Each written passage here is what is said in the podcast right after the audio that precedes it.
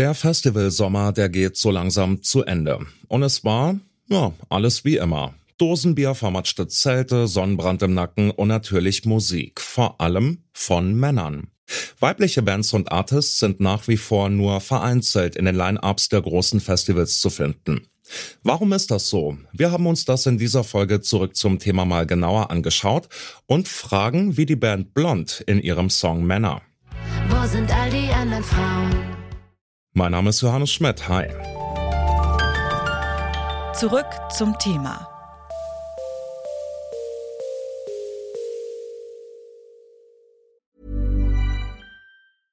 Bitte widmet eure Aufmerksamkeit unserem Werbepartner. Die Suche nach geeigneten Mitarbeitenden kann viel Zeit in Anspruch nehmen, muss sie aber nicht unbedingt, denn man kann sich helfen lassen.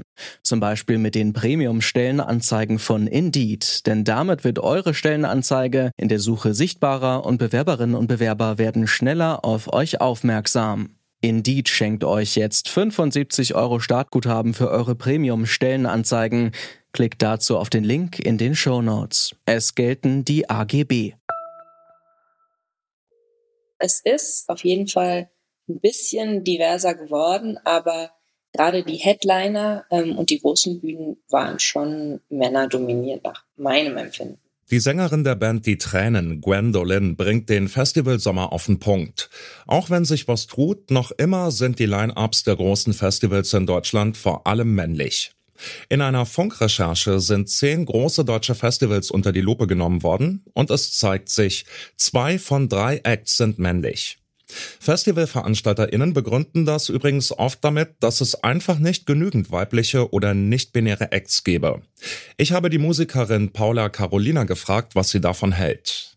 Also ich glaube, das ist zu einfach gesagt. Also ich habe das auch eine Zeit lang gedacht und dann habe ich äh, ganz aktiv mal gesagt, okay, ich gehe jetzt mal auf meinen Streamingdienst meiner Wahl und guck mal, wer denn da noch so ist, wenn ich länger suche. Und es gibt da schon sehr viele richtig tolle weibliche Acts. Und wir geben uns jetzt auch gerade sehr viel Mühe, dass wir vermehrt weibliche Acts mitnehmen bei uns auf Tour und sie halt als Support bei uns spielen lassen. Und dieses Klischee, dass man denkt, dass weibliche Acts nicht als Headlinerinnen die Bühne abreißen können, das ist einfach überhaupt nicht mehr zeitgemäß. Was allerdings schon ein Problem ist, und da habe ich mich auch ganz lange mit beschäftigt, weil ich wollte eine ganze Zeit meine Band weiblich besetzen. Es gibt einfach sehr wenig Vorbilderinnen in den vergangenen Jahren, zum Beispiel beim Schlagzeugthema oder insgesamt Instrumentalistinnen, die man sagen kann, mein Kind hatte die und die weibliche Person als Instrumentalistin, als Vorbild. Und das ist aber auch, wenn man halt in die Vergangenheit guckt, eine Frage von, wo kommt es her? Und das ist halt einfach logisch, weil dieses ganze System, in dem wir leben, ja schon super lang sehr männlich basiert ist. Und das zieht sich leider immer noch durch unsere Gesellschaft, dass weibliche Kinder sich schwer tun, mit einem anderen Geschlecht sich zu identifizieren und deswegen das Instrument zu lernen. Und ich glaube, da legen wir jetzt gerade super viel Wert drauf, dass wir halt auch wieder so eine Vorbildrolle bekommen als eine Frau, die auf der Bühne steht, rotzige Musik macht und vor ihr Moshpits sich öffnen.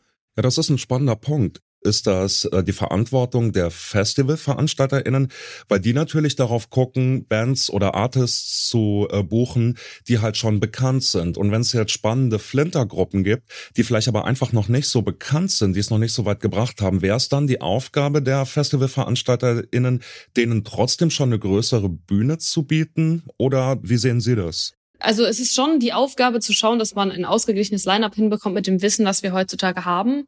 Und es gibt auch genug weibliche Acts, die schon bekannt genug sind, um eine Headliner-Position einzunehmen. Was ich aber auch oft sage, ist, man darf es auch nicht nur auf die BookerInnen abspielen, das ganze Gewicht und die Schuld, weil ich finde, was man gerade, und das habe ich eben auch schon gerade angedeutet, was man eben auch machen sollte, ist einfach mal selbst schauen wenn ich mich beschwere die ganze Zeit, dass zu wenig äh, weibliche Headlinerinnen oder sagen wir mal weibliche Acts grundsätzlich im Line-up drinstehen, was tue ich denn aktiv dafür, dass diese weiblichen Acts so gefördert sind, dass sie so groß werden, dass kein, keine Bookerin oder kein Booker dieser Welt an ihnen vorbeikommt? Und das ist halt so Dinge wie, das kann man auch selber machen, Merch kaufen, Tickets kaufen, weil BookerInnen orientieren sich ja schon sehr stark daran, was wurde letztes Jahr denn super viel an Tickets verkauft und wegen welchem Act. Soweit mal die Perspektive von einer, die selbst auf der Bühne steht. Meine Kollegin Astrid Jurke hat sich das Thema aus einer wissenschaftlichen Perspektive angeschaut. Sie hat ihre Masterarbeit über Frauen in der Musikbranche geschrieben und bereits an Podiumsdiskussionen zum Thema teilgenommen. Wir haben besprochen, was sie in ihrer Arbeit herausgefunden hat. Hallo Astrid, moin. Hallo Johannes. Astrid, du hast dich, was ich richtig spannend finde, wissenschaftlich mit unserem Thema auseinandergesetzt. Frauen und nicht-binäre Personen sind nach wie vor in den Festival-Line-Ups unterrepräsentiert. Was hast du denn rausgefunden? Warum ist das so?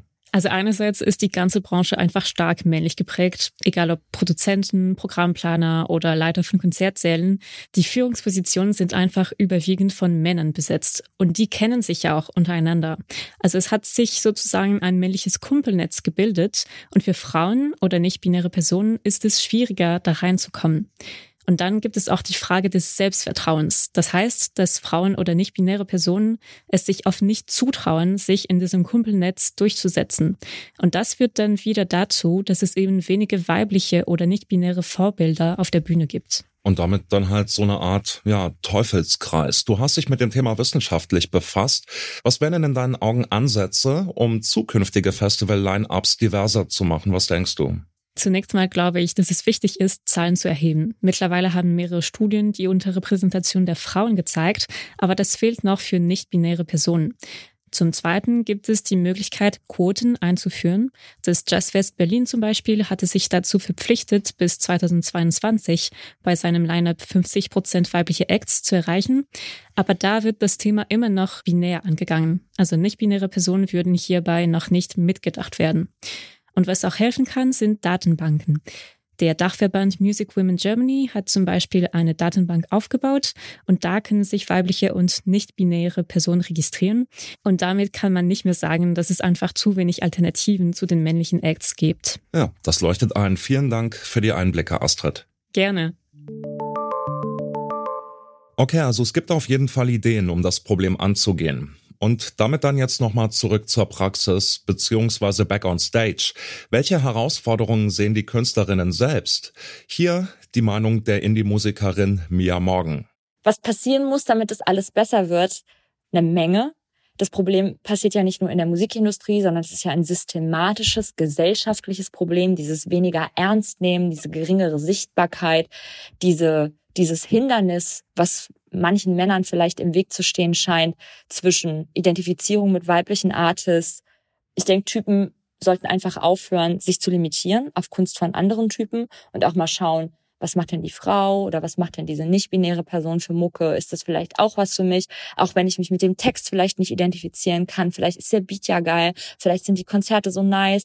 Oh, ich habe jetzt hier Zeit auf dem Festival, ich gehe jetzt mal rüber hier, um 16 Uhr spielt irgendeine Band mit Girls, ich kenne die nicht, ich schaue mir die einfach mal an und gebe denen eine Chance, weil selbst wenn es mich jetzt von der Beschreibung her vielleicht nicht vom Hocker reißt, vielleicht ist es ja eine geile Live-Show. Und das so zum von Seiten des Publikums, von Seiten des Festivals sollten die einfach versuchen, Risiko einzugehen, Leuten auch einfach eine Chance geben, besser recherchieren, ihre eigenen Teams diverser aufstellen, mehr Frauen ins Booking holen und die dann auch Artists booken lassen.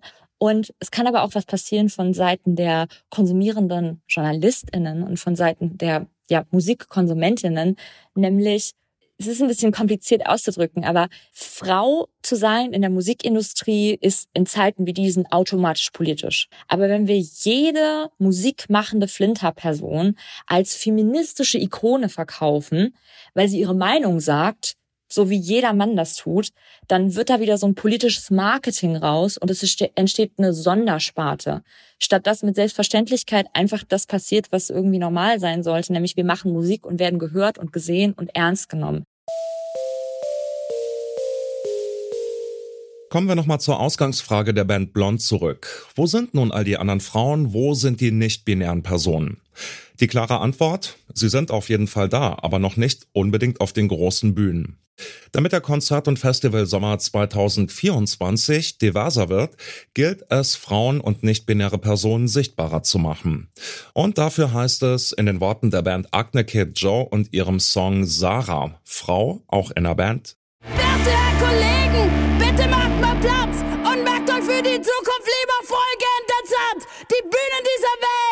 sind für alle da und kein Macho-Biotop fürs männliche Exemplar.